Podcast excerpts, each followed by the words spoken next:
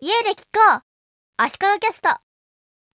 ズームを使って YouTube でライブ配信をしてみたので、その話をしたいと思います。調布の神大寺に2人いて、そのうちの1人が持っている iPhone と、私の自宅の iMac の Zoom でつなげて、私の Zoom から YouTube にライブ配信するという仕組みです。ライブ配信するには、Zoom のプロアカウント、有料の月2000円というのが税別なので2200円ですね。が必要です。Zoom と YouTube を接続させてライブ配信する人だけがプロアカウントを持っていれば他の参加者は無料の Zoom のアカウントで大丈夫です。神大寺の様子を中継するという内容だったので普通に YouTube でライブ配信すればいいじゃないかと思うかもしれないんですが、私がサポートするにも今の状況下で現地に行けないので遠隔サポートしながらやりたかったというのと、モバイルで YouTube のライブ配信をするにはチャンネル登録者数が1000人以上といった制限があるので、Zoom でつなぎながら私もちょいちょい話しかけたりしながら配信しようということになりました。YouTube のライブ配信はパソコンからだったら制限はないんですが、スマホなどで外から中継とかするには制限があるんですね。Zoom にはスピーカービューとギャラリービューという表示方法があって、喋ってる人の画面が大きく映るスピーカービューと分割された画面で何人かが同時に映るギャラリービューとあるんですね。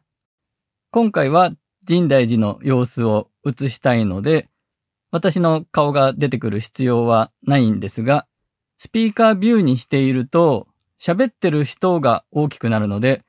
私が話しかけたりしたら私の画面に切り替わっちゃうんですね。で、そうならないで、配信したい画面を選んで固定させる方法を探して、スポットライトビデオという機能を使えばいいことが分かりました。ただ、このスポットライトビデオが3つ以上の映像がある場合、3人がビデオ会議に参加している場合じゃないと使えないということが分かりました。なので、今回はもう一つ私の iPad で私の同じアカウントでビデオ会議に参加して3人が繋がってる3つの映像がある状態にしました。で、iPad の Zoom にはバーチャル背景機能を使って今回の配信に関係のある写真を表示するようにしていました。せっかく Zoom で遠隔地で繋がっているので、最初と最後にギャラリービューにして3つの映像が出るようにしたんですが、